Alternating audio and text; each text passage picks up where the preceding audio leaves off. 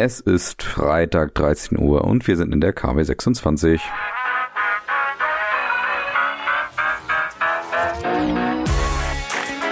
Brand Trust Talks Weekly, der inspirierendste Wochenrückblick aus Markenperspektive.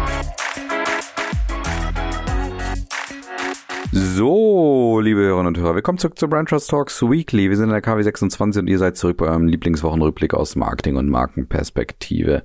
Ich habe auf jeden Fall ein paar schöne Themen dabei und ich habe auf jeden Fall mal wieder richtige Fundstücke, ich habe immer Fundstücke dabei, aber diesmal habe ich Fundstücke dabei, wo ich sage, genau deswegen habe ich diese Kategorie vor, ja, jetzt, ihr wisst es ja, wir haben ja Jubiläum gehabt, vor knapp drei Jahren hier ins Leben gerufen. Also auf das Thema könnt ihr euch definitiv freuen. Dazwischen kommen aber auch ein paar schöne Themen. Wobei das anfängliche Thema vielleicht dann doch ein bisschen eklig ist, aber da müssen wir auch durch. Vielleicht wisst ihr schon, worum es geht. Na, ich würde sagen, wir starten. Los geht's. Und wir starten mit dieser Kategorie. Die Überraschung der Woche. Ja, und eine gewisse Überraschung gab es vielleicht auch für die Mitarbeitenden von RTL. Weniger eine Überraschung gab es vielleicht für Burger King und noch weniger eine Überraschung gab es vielleicht für die Konsumentinnen und Konsumenten dort draußen. Ja, worum geht's? Es geht mal wieder um das Thema Team Wallraff, also Günter Wallraff, der dieser Investigativreporter ist und immer mal wieder undercover mit seinem Team praktisch ja bei unterschiedlichen Marken aufwartet und dort dann versucht, das ein oder andere auch zu entlarven, was vielleicht nicht so ganz so richtig funktioniert in den jeweiligen Läden oder bei den jeweiligen gängigen Marken. Und das ist zu wiederholten Male jetzt bei Burger King passiert.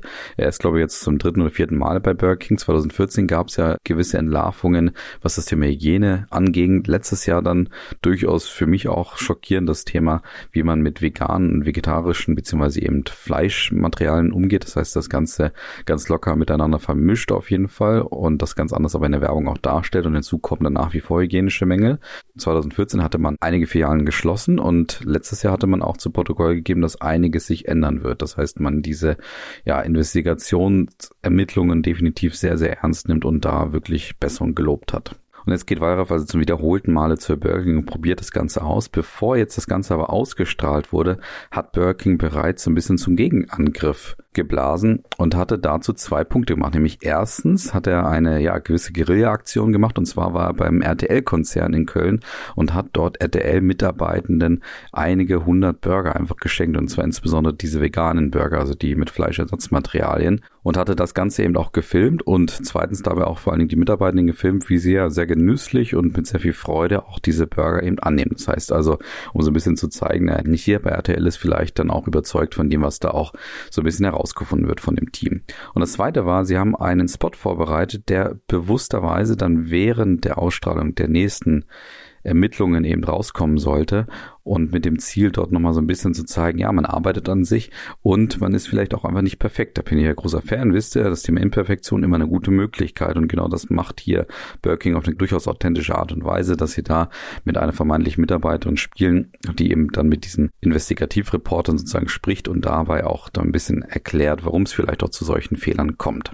Jetzt kam allerdings gestern am Donnerstag diese neue Recherche von Wallraff auch raus und was muss man feststellen? Es ist irgendwie, und so hat hat der Spiegel das beschrieben, noch ekliger als je zuvor. Das heißt also, es wurden wieder unglaubliche hygienische Mängel dargestellt und auch, auch herausgefunden und es kam auch noch hinzu, dass das Thema Arbeitsrecht anscheinend auch nicht beachtet wurde. Aber wenn man sich das Ganze anschaut bzw. liest, was da so herausgefunden wurde, dann wird einem schon ganz anders. Und da muss ich dann auch sagen, da ist es dann sehr spannend, dass man hier das eine oder andere auch macht, wie man in Angriff geht, wenn aber dann nach wie vor solche Sachen herauskommen und egal jetzt, wie oft sich jetzt Wallraff auch Burger King hier als Opfer vorgenommen hat und egal wie schwer das Ganze auch ist, hier Qualität über alle Filialen hinweg zu spielen vielleicht und das auch in diesem Spot da so ein bisschen dargestellt wird. Wenn es nach wie vor solche Mängel gibt, da hilft dann auch Werbung in dem Zuge nicht, auch nicht, wenn sie besonders authentisch ist oder wenn es darum auch geht, irgendwie Imperfektion zu zeigen. Das ist dann in dem Zuge schon irgendwo einfach eklig und zweitens auch dann Stück für Stück schon image schädigend auch für Birking. Also da muss man, glaube ich, aus meiner Sicht schon schleunigst etwas verändern, weil wie gesagt, es hilft nichts, wenn man dann weiterhin das Thema Marketing, Markenführung dafür nutzt und dann irgendwie doch zeigt, dass man an der Oberfläche kratzt, wenn nach wie vor solche Mängel herausgefunden und dargestellt werden können. Und wir wechseln das Thema und kommen hierzu. Die Zahlen der Woche.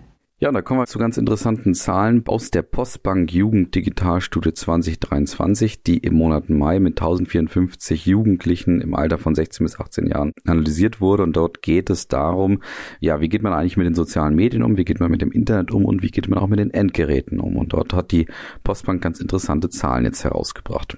Und zwar ist es so, dass Jugendliche eben laut dieser Studie oder dieser Untersuchung fast 64 Stunden in der Woche im Internet surfen. Und das sind nochmal 5,7 Stunden mehr als vor der Corona-Pandemie im Jahr 2019. Allerdings ein paar weniger Stunden weniger als 2022. Damals waren es nämlich noch fast 68 Stunden. Dieser leichte Rückgang ist insofern noch interessant, dass herausgekommen ist, dass auf jeden Fall das Thema Internet und die Nutzung des Internets in der Schule, Ausbildung und im Studium deutlich nochmal zugenommen hat und bei 2019 kontinuierlich zunimmt. Und zwar waren es in der Summe 2019 noch 2,5 Stunden pro Tag, die man eben für das Thema aufgewendet hat. 2021 waren es 3,6 Stunden und jetzt im Frühjahr 2023 waren es nochmal eine Stunde mehr, nämlich fast 4,3 Stunden pro Tag. Interessant ist auch grundsätzlich, dass es auch zwischen weiblichen Jugendlichen und männlichen Jugendlichen Unterschiede gibt. So ist es im Kern so, dass weibliche eher nochmal mehr auf das Smartphone zurückgreifen, während bei Jugendlichen oder männlichen Jugendlichen das ganze Thema etwas stärker auch nach wie vor auf dem Desktop liegt und der ebenfalls genutzt wird, um im Internet zu surfen. Also hier so ein paar erste Zahlen zum Einstieg mal von der Postbank Jugend Digitalstudie. Und damit kommen wir zu unseren Marketing-Themen der Woche. Und da kann ich jetzt verkünden, wer den goldenen Windbeutel abgeräumt hat. Ihr erinnert euch an diesen Negativpreis von Foodwatch, wo ja Foodwatch die ein oder andere Werbelüge auch versucht darzustellen und dann zur Nominierung freigibt. Und dann können wiederum Konsumentinnen und Konsumenten wählen. Ja, was ist denn da so die 30. Werbelüge des Jahres? Und da war unter anderem Philadelphia dabei mit dem Thema Ziegenkäse, wo nur drei Prozent Ziegenkäse drin ist. Da waren die Pombeeren dabei, die eben sagen, man kann jetzt 50 Prozent weniger Fett essen bei einigen Pombeeren, weil die mit der Ofenproduktion zubereitet worden sind. Da war dann aber viel mehr Zucker drin. Da war Tree Beers Porridge drin, was anscheinend laut Foodwatch viel zu teuer sei, dafür, dass es einfach nur eine Hafermischung sei. Da war nochmal Mondelez mit Tuck Bake Rolls dabei, die das schönste Beispiel für Shrinkflation hier geliefert haben. Und da war auch Y-Food dabei, da kommen wir später auch nochmal dazu. Das ist diese Trinkmahlzeit. Und wer hat jetzt gewonnen? Es sind die Pombeeren. Und da finde ich schon durchaus zurecht, die wie gesagt gesagt haben, 50 Prozent weniger Fett, dafür aber, ja, ich glaube 10 oder 11 Gramm mehr Zucker einfach reingepanscht wurden und das Ganze eben ja nicht wirklich kommuniziert wurde, sondern einfach jetzt von Pombeeren natürlich in der Kommunikation darauf gelegt wurde, dass diese Pombeerofen-Minis jetzt irgendwo einfach besser sind und man ja auch damit verbindet, wenn etwas im Ofen gemacht wird und jetzt nicht irgendwie in Fett ausgebacken wird, dass es theoretisch einfach besser ist. Und da hat Bombeer mit weitem Abstand hier jetzt diesen Preis, diesen Preis, den man eigentlich nicht haben möchte, gewonnen und abgeräumt und haben darauf auch reagiert und haben nochmal dargestellt, naja, für sie geht es nach wie vor darum, dass sie nicht irgendwie hier Kinder anlocken wollen, sondern sie seien für die ganze Familie da und zweitens sei der höhere Zuckergehalt mit dem abweichenden Herstellungsprozess verbunden. Ja, klingt für mich auf jeden Fall nach Ausrede, nach etwas, was man eben genau dann sagt, wenn man angeschossen wurde und eigentlich auch genau nach diesen Machenschaften, die man von dem einen oder anderen Konzern einfach hier auch erwarten kann vielleicht und warum es auch gut ist, dass es Foodwatch gibt wo ich ein bisschen enttäuscht bin, ist, wie die anderen Plätze da vergeben wurden, ja durch die Konsumenten Konsumenten letztendlich. Also damit hat Foodwatch ja nichts zu tun. Das heißt also, die Teilnehmenden hier haben eben gewählt und haben dann auf den zweiten Platz Y-Food gewählt und auf den dritten Platz eben dieses Thema Tree Beers Porridge, was ich ja schon vor zwei, drei Wochen hier ein bisschen verteidigt hatte und auch dargestellt hatte, dass ich das nicht ganz so fair fand. Die beiden, wie ich finde, etwas verdienteren sozusagen zweiten oder dritten Plätze, nämlich Mondelez mit Tok Bake Rolls und mit Philadelphia, die sind dann nur auf dem Plätzen 4 und 5 gelandet. Wundert mich durchaus. Warum wundert mich das auch und warum bleibe ich auch dabei, dass Y-Food und auch das Thema Tree Beers Porridge nicht zwangsläufig Plätze 2 und 3 verdient haben? Es geht, glaube ich, bei Foodwatch wirklich darum, aus meiner Sicht, dass man solche Machenschaften von Konzernen eben darstellt und auch entlarvt, die wirklich versuchen, hier die Konsumentinnen und Konsumenten einfach an der Nase herumzuführen und nicht darum, kreativ vielleicht neue Produkte auch darzustellen und natürlich mit der Hilfe der Markenführung des Marketings diese Produkte auch in unsere Köpfe zu bekommen. Und das ist, muss man sagen, bei YFood der erste Punkt. Sie machen eine völlig neue Kategorie auf und sind da auch gar nicht so sehr dabei, die Leute hier die ganze Zeit irgendwie zu veräppeln, sondern einfach dabei, ihre neue Kategorie zu bewerben. Das muss man eben feststellen. Und ich finde nicht, dass Foodwatch dafür da sein sollte, neue Kategorien zu bewerben oder dagegen zu wettern, wenn die eben versucht werden, in unsere Köpfe gebracht zu werden. Und bei Tree Beers Porridge ist es ein bisschen anders gelagert, will das Thema jetzt aber hier nicht mal komplett aufmachen. Auf jeden Fall sage ich nach wie vor den schönen Satz, der Geldschein ist ein Wahlschein und deswegen kann jeder Konsument auch nach wie vor entscheiden, was er dafür auch kauft und welche Kategorien er vielleicht auch unterstützt unterstützt. Allerdings sollte dieser Geldschein, wenn er zum Wahlschein wird, eben dann natürlich für Sachen ausgegeben werden, wo man nachweislich wirklich vielleicht auch das verkauft, was auch drin ist. Und das ist bei den drei anderen genannten Bereichen oder Produkten nicht der Fall, weswegen ich gedacht hätte, dass die vielleicht etwas weiter vorne landen. Und da kommen wir auch zu Y-Food und da habe ich mich jetzt mal wirklich geopfert und habe jetzt gestern Abend gesagt, okay, nachdem ich jetzt irgendwie zwei Folgen darüber gesprochen habe, da muss ich das Produkt doch mal selber probieren. Worum geht's bei Y-Food? Wie gesagt, es geht darum, dass es eine Trinkmahlzeit ist, die vor allem eine Zielgruppe targetet, die ihm einfach keine Zeit hat zum Essen, aus welchen Gründen auch immer, kann man auch schon kritisieren, ob das unbedingt der Fall sein muss, aber ja, so ist unsere Gesellschaft eben. Die haben also keine Zeit oder setzen vielleicht dann auf Fastfood oder gerade auch auf Reisende, die vielleicht nicht immer eine andere Möglichkeit haben, haben, als auf Fastfood zu setzen. Zu denen gehöre ich nebenbei auch recht oft. Und Y-Food ist mit diesem Produkt sehr erfolgreich, muss man sagen. Ist ja von Nestlé letztes Jahr gekauft worden. Das habe ich schon kritisiert. Ein leider nicht so gutes Beispiel für so ein Startup, was wiederum herausgekommen ist. Und sie haben über 100 Millionen Flaschen bereits verkauft und können auf einen Umsatz zurückblicken von 120 Millionen Euro letztes Jahr. Das heißt, diese Kategorie funktioniert. Und jetzt geht Y-Food nochmal in die Offensive, indem sie in das Thema TV-Werbung investieren, mit dem Ziel, ihre Kategorie nochmal deutlicher zu machen. Und das machen sie mit einer TV-Werbung, die immer so damit beginnt, dass jemand ja ein Problem hat. Entweder ist er im Verkehr irgendwo hängen geblieben oder er schaut in den Kühlschrank und er findet da nicht so richtig oder er hat einfach keine Zeit zu essen, weil er so viel arbeiten muss. Und genau dann, nach diesem sehr lauten Schrei am Anfang, landet man in so einer Art Fantasiewelt, wo alles sehr, sehr schön ist und Y-Food natürlich die Rettung ist. Auf jeden Fall überzeichnete Werbung, davon bin ich aber immer Fan ja, dass man dann sich überlegt, wie Werbung eigentlich sein sollte und nicht irgendwie so eine künstliche Spot in dem Sinne postet, dass man so die vermeintliche Realität der Menschen da irgendwie darstellt und das Ganze versucht, so bewusst realitätsnah darzustellen. Deswegen hier schon mal aus meiner Sicht ein guter Punkt für Y-Food. Zweitens ein guter Werbeansatz, auf jeden Fall strategisch total logisch, jetzt diese Kategorie noch nach wie vor nochmal zu verkünden, zu kommunizieren und das auch natürlich breitenwirksam mit TV-Werbung. Und es ist auch natürlich ein gestiegener Wettbewerb, den man in diesem Bereich auch feststellen muss. Also Huhl oder Hühl ist auf jeden Fall auch noch ein starker Wettbewerber und dort geht jetzt Y-Food natürlich so diesen Winner Takes It All Ansatz, den man aus dem Digitalbereich kennt, wo sie sagen, sie müssen diese Kategorie jetzt so schnell wie möglich erobern, auch für sich gewinnen, relativ schnell Konsumentinnen und Konsumenten auf ihre Seite bringen und das mit dem Ziel, dass man dadurch auch den Wettbewerb natürlich irrelevant macht. Und der letzte gute Punkt, den ich sagen muss, ist, es sind gute Botschaften in dieser kurzen Werbung drin. Und zwar schaffen sie es innerhalb der kurzen Zeit relativ schnell so die wichtigsten Punkte von Y-Food und dieser Kategorie auch darzustellen. Nämlich, dass du in fünf Minuten eben eine vermeintliche Mahlzeit haben kannst. Muss, wie gesagt, jeder selber auch entscheiden, ob das jetzt eine Mahlzeit ist oder nicht. Zweitens eine ganz gute, interessante Verdichtung auf das Thema, auf die Punchline.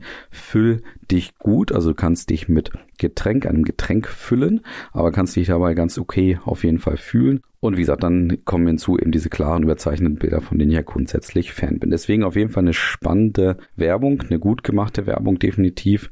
Und ich habe ja, wie gesagt, das Produkt gestern ausprobiert und muss feststellen, ja, es sättigt definitiv. Von daher, wie gesagt, der Geldschein ist ein Wahlschein. Wenn es für euch eine, eine mögliche Kategorie ist, dann kann man dieses Produkt auch gut ausprobieren. Es wird immer ganz gerne unter anderem von Foodwatch und auch von anderen, ja, sage ich mal, Zeitungsartikeln verglichen mit irgendwie fetter Milch. Das ist aber aus meiner Sicht nicht vergleichbar. Wenn ich 400 Milliliter Milch trinke, bin ich danach nicht so gesättigt, wie das mir gestern nach diesem Produkt ging. Also von daher scheint das Ganze hier durchaus gerechtfertigt zu sein. Und wir kommen zu einem weiteren Klassiker, kann man schon sagen, hier in den Themen der Woche. So alle zwei, drei Jahre kommt es zumindest mal raus. Und zwar sind wir bei Opel und einem neuen Logo. Ja, ihr habt richtig gehört, Opel hat was an der Marke und zwar am Logo gemacht. Und diesmal ist es ein durchaus interessanter, deutlicher Schritt. Und zwar geht es darum, dass man nochmal den Blitz in der Mitte verändert hat. Und zwar in zwei zentralen Punkten. Erstens hat man den Blitz ein bisschen getrennt. Also er sieht jetzt dreidimensionaler aus, als das vorher der Fall war, obwohl man ja 2017 die Zweidimensionalität im Logo entwickelt hat. Jetzt kommt so ein bisschen Dreidimensionalität wieder drin. Das heißt, der Blitz ist in der Mitte gelöst. Es sind jetzt so zwei Einzelteile, kann man sagen. Und zweitens geht der Blitz über den Kreis von Opel hinaus. Und was steckt dahinter? Ist es jetzt einfach nur oberflächliches Marketing? Nein, dahinter steckt ganz klare Strategie. Und zwar hat Opel ja bekannt gegeben, dass sie bis 2028 rein auf Elektroautos setzen wollen. Und das wollen sie anscheinend auch jetzt so ein bisschen in die Köpfe bekommen, beziehungsweise diesen Change, diese Transformation auch in Gang setzen, indem sie an das ja oftmals Allerheiligste der Markenführung auch rangeht, und zwar an das Logo selber. Spannenderweise stehen dahinter allerdings nicht nur Logoveränderungen, sondern es ist eben der Startschuss für eine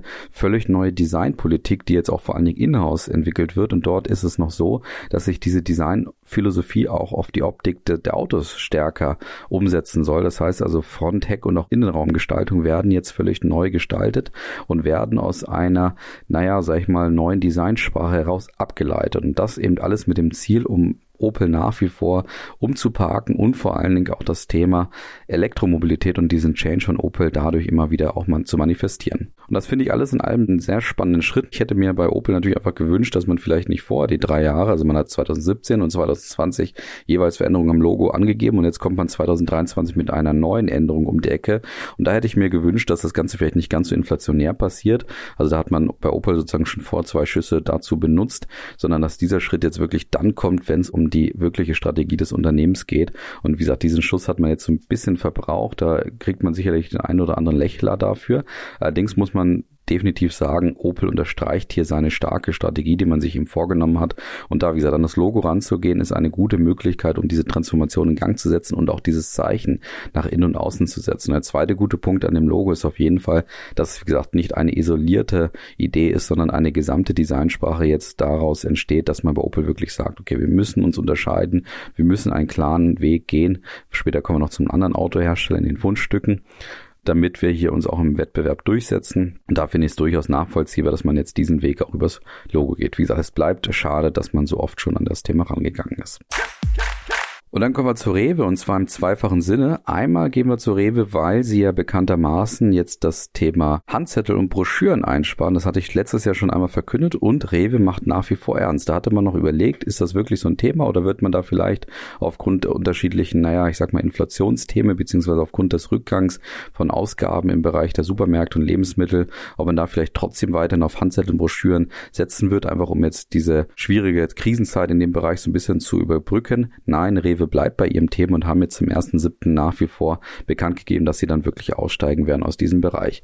Es ist ja nicht so, dass man nicht weiter natürlich auf Angebote setzen wird. Das wird nach wie vor der Fall sein. Allerdings wird man das Ganze eben umschichten. Das heißt also vor allen Dingen auf digitale Instrumente umsetzen und das Ganze bei WhatsApp auf so Handzettelportale darstellen und natürlich auch der Rewe Newsletter, also auf der Webseite, aber auch in den Märkten und auch über Mail da wird das ein zentraler Punkt sein und es wird neue Werbebildschirme auch bei Rewe geben, die so ein bisschen diese Broschüren natürlich ersetzen sollen. Das heißt also da ein klarer strategischer Shift weg von den Broschüren hin zu viel mehr digitalen Hilfsmitteln mit dem Ziel auch darüber natürlich Angebote auch zu verkünden. Interessant ist allerdings jetzt, dass Rewe das Ganze auch wirklich zu so einer Haltungsoffensive auch nutzt, indem sie wirklich zeigen, was sie jetzt zum Beispiel einsparen und hat dafür auch extra einen Werbespot kreiert, der das Ganze nochmal zeigt, warum also Rewe aus dem Bereich Broschüren und Handzetteln aussteigt, das Ganze also nicht abdrucken möchte. Was sparen sie dadurch ein? Was haben sie dadurch für Vorteile auch?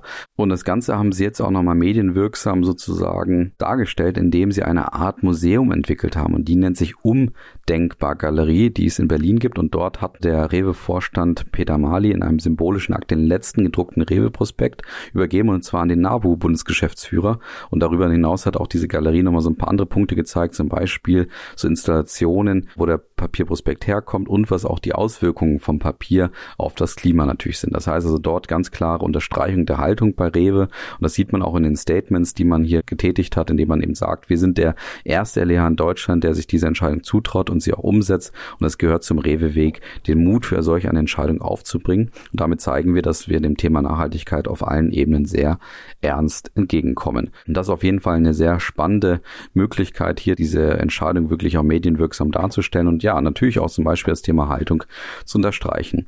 Ob bei Rewe wirklich Haltung dabei ist, kann man vielleicht am nächsten Thema auch sehen. Beim nächsten Thema ist es nämlich so, dass dort eine Studie herausgekommen wurde von der Beratungsagentur Net Federation, die wiederum die Unternehmenswebsites der 50 größten deutschen Konzerne analysiert haben vor dem Hintergrund von CSR. Also das heißt, wie wurde digital in der Unternehmenskommunikation das Thema CSR, also Corporate Social Responsibility, vielleicht auch vermittelt. Und dort ist es interessanterweise so, dass Rewe den ersten Platz belegt und zwar noch vor der Deutschen Telekom oder der Scheffler AG, auch Merck oder auch auf dem fünften Platz noch vor Mercedes-Benz. Und hinzu kommt, dass Net Federation noch ein paar ganz spannende Erkenntnisse verkündet hat, die ich einfach mal hier auch nochmal kommunizieren möchte. Und zwar erstens, dass das Thema CSA und insbesondere das Thema Vielfalt omnipräsent sei bei den ganzen Unternehmen, die vor allen Dingen ganz vorne dabei seien. Zweitens ist es so, dass viele sehr stark auf authentische Testimonials setzen mit dem Ziel, das Thema CSA auch in die Köpfe zu bringen. Drittens, es gibt fast von allen oder von zwei Dritteln der Unternehmen einen digitalen CSA-Report. CSA-Reports waren ja vor zehn Jahren noch fast etwas ungewöhnlich. Inzwischen gehört es anscheinend zum guten Ton und zwei Drittel von den Unternehmen machen es nicht nur gedruckt, sondern auch in digitaler Form. Was viele anscheinend auf den Webseiten auch gemacht haben, ist, dass sie darstellen, dass mehr Nachhaltigkeit auch mehr Erfolg bedeutet und das Thema Inklusion wurde positiverweise ebenfalls aufgenommen. Allerdings hat auch Netvariation ein paar Potenziale noch dargestellt, wie zum Beispiel, dass nach wie vor Kennzahlen fehlen würden und es fehlen auch Mehrjahresvergleiche laut Netfederation, was wiederum dann es etwas erschwert, vielleicht auch das Thema CSA nochmal zu bewerten. Was auch noch ein wichtiger Punkt ist, was wiederum Netfederation hier anmerkt, ist, dass einfach Fakten zählen und da noch eine Möglichkeit wäre, sich wirklich von Greenwashing auch zu unterscheiden, wenn man einfach ein paar Fakten nochmal dazu liefern würde, die das Thema CSA eben unterstreichen würden im Unternehmen. Also hier war auch eine spannende Analyse mit spannenden Ergebnissen und schon auch interessant, dass Rewe es hier tatsächlich auf Platz 1 schafft, gerade nachdem wir über Haltung bei Rewe gesprochen hatten. Ja, und jetzt kommen wir zum Abschluss zu drei Fundstücken, die es definitiv verdient haben. Die Fundstücke der Woche. Und wir starten, sage ich mal, nach aufsteigender Relevanz. Das heißt, das spannende Fundstück kommt am Ende und ich sag's euch, es lohnt sich. Und wir starten mit Ikea, die natürlich auch zum Thema Pride Month sich wieder positioniert haben. Das macht Ikea ja bereits seit einigen Jahren oder sogar Jahrzehnten, dass sie im Bereich Inklusion oder auch Pride, Vielfalt sich immer wieder auch aufstellen und dort auch, ja, wie gesagt, ihre Position auch beziehen. Und das haben sie wiederum gemacht, jetzt fast kurz vorm Ende des Monats, indem sie nochmal ein paar Werbesujets dargestellt haben, wo sie das Thema Vielfalt dargestellt haben, und zwar indem sie ihre eigenen Produkte mal wieder zeigen und das dann überschreiben zum Beispiel alle Körper sind schön und dort werden dann unterschiedliche Vasen gezeigt und zweitens, lieb doch wen du willst. Und da zeigt man dann zwei Stühle, die aufeinander gesteckt sind, allerdings nicht zusammenpassen. Also jedenfalls nicht direkt dafür da sind, dass man sie ineinander steckt, nämlich einmal so ein Holzstuhl und einmal so ein eher Kunststoff- oder Plastikstuhl auf jeden Fall. Und das, wie gesagt, ganz schön unterstrichen und mit der typischen IKEA-Tonalität beziehungsweise der Art und Weise, wie man eben Kampagnen bei IKEA macht, auch nochmal dargestellt. Und das ist natürlich eine wunderbar kleinere Möglichkeit, um, wie gesagt, das, was IKEA schon seit Jahren hier macht im Bereich der Inklusion, der Vielfalt, der Chancengleichheit, das auch nochmal mit Hilfe der Produkte auf gelernte Art und Weise zu vermitteln. Also ein kleines, schönes Fundstück zu Beginn. Und weiter geht's. Weiter geht's nämlich mit Fanta und die haben auch eine interessante Geschichte gemacht und zwar ist Fanta ja auch dafür bekannt, immer unterschiedliche Geschmacksrichtungen anzubieten und darzustellen. Und jetzt haben sie das Ganze online reingebracht, um natürlich insbesondere jüngere Zielgruppen auch nach wie vor für Fanta auch zu gewinnen. Kann ja auch sein, dass das eine Herausforderung wird bei dem Thema Zucker und so weiter in der Zukunft. Und jetzt hat Fanta sozusagen eine digitale Schnitzeljagd veranstaltet, indem sie ja so eine Art Retro-Show dargestellt haben, wo dann einige, ja ich sag mal, Teilnehmer dieser Retro-Show versuchen herauszufinden, was denn die neuen Fanta-Geschmacksrichtungen sind. Und dort ist zum Beispiel eine lila Fanta dabei, wo man nicht so genau weiß am Anfang, was es sein könnte. Ich weiß es bisher auch noch nicht. Das wird eben erst verkündet, wenn möglichst viele Leute an dieser Schnitzeljagd mitgemacht haben. Das heißt also, desto mehr Leute mitmachen, desto mehr Leute diese Videos gucken, desto mehr Hinweise werden auch gegeben. Und und desto einfacher könnte es vielleicht auch sein zu erraten, was denn die lila Fanta zum Beispiel ist. Also eine sehr originelle Möglichkeit, ja, wie gesagt, das Thema Schnitzeljagd sozusagen ins Internet zu bringen, die Leute natürlich zum Engagement, zur Interaktion auf den sozialen Medien auch zu bringen und gleichzeitig seine Marke auch zu vermitteln. Deswegen ein schönes kleines Fundstück von Fanta. Jetzt kommen wir aber zum dicken Ding. Und eure Aufmerksamkeit könnte wahrscheinlich nicht höher sein, wenn ich das ganze Thema jetzt so angepriesen habe. Es geht um Fiat. Und zwar hat Fiat sich eine deutliche Grenze gesetzt für die nächsten Jahre auf jeden Fall. Und zwar wird Fiat keine grauen Autos mehr herstellen. Ja, ihr habt richtig gehört. Die Farbe grau ist bei Fiat in Zukunft auf dem Index. Und zwar aus gutem Grund, wie sie das Ganze eben auch in einem fundstückgerechten Werbespot vermittelt haben. Und dort läuft der CEO auf jeden Fall auch zu schauspielerischer Höchstform auf. Er ist in einer italienischen Stadt, die anscheinend sehr, sehr bunt zu sein scheint. Das heißt also sehr viele bunte Häuser zu sehen sind. Und dort verkündet er, dass erstens ja natürlich Grau eine unheimlich beliebte Farbe beim Autokauf ist. Allerdings gerne doch die Japaner, die Chinesen, die Deutschen, die Franzosen, die können alle gerne auf graue Autos herstellen.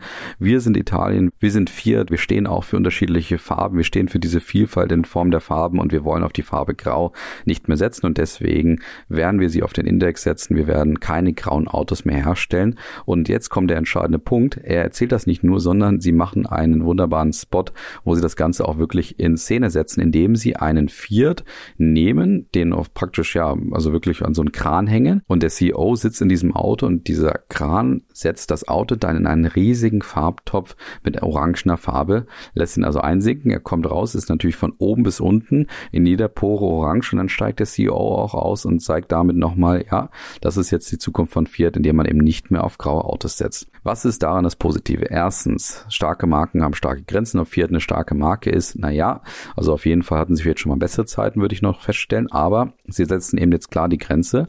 Und zwar, dass sie nicht mehr auf graue Autos setzen. Allerdings setzen sie diese Grenze nicht nur selbst weg, sondern sie vermitteln auch, warum das eben der Fall ist. Weil einfach Italien und auch Fiat einfach viel mehr für bunte Farben, für Fröhlichkeit und so weiter steht. Und deswegen eigentlich graue Autos einfach nicht mehr dazu passen. Und das tut auch schon weh, weil, wie gesagt, graue Autos sich anscheinend nach wie vor sehr gut verkaufen zweiter guter Punkt ist die Machart des Spots und zwar schafft es Fiat in den ersten 10 bis 20 Sekunden sowohl den Wettbewerb zu depositionieren oder zu repositionieren und sich selber auch klar zu positionieren, indem sie eben klar zu Protokoll geben, worum geht's denn in Zukunft. Und der dritte gute Punkt ist, Sie vermitteln das Ganze natürlich eindrucksvoll über diesen Spot, worum es denn in Zukunft bei Fiat auch geht. Und dafür ist Werbung ja auch natürlich da, nämlich Spitzenleistung oder zum Beispiel auch solche Grenzsetzungen gut auf sexy, kommunikativ, unglaublich emotionale, spannende Art und Weise dann auch darzustellen. Das macht Fiat hier wunderbar. Deswegen ein absolutes Fundstück, was dieses Fundstück-Ranking hier definitiv verdient hat. Also schaut es euch auf jeden Fall an, ist sehr lustig, ist definitiv sehenswert. Also da habt ihr auf jeden Fall was fürs Wochenende zu tun. Das habt ihr auch mit dieser Folge zu tun. Vielen Dank fürs Zuhören, für eure Aufmerksamkeit und ich wünsche euch ein wunderbares Wochenende und einen guten Start in nächste Woche. Macht's gut, bis dann. Ciao.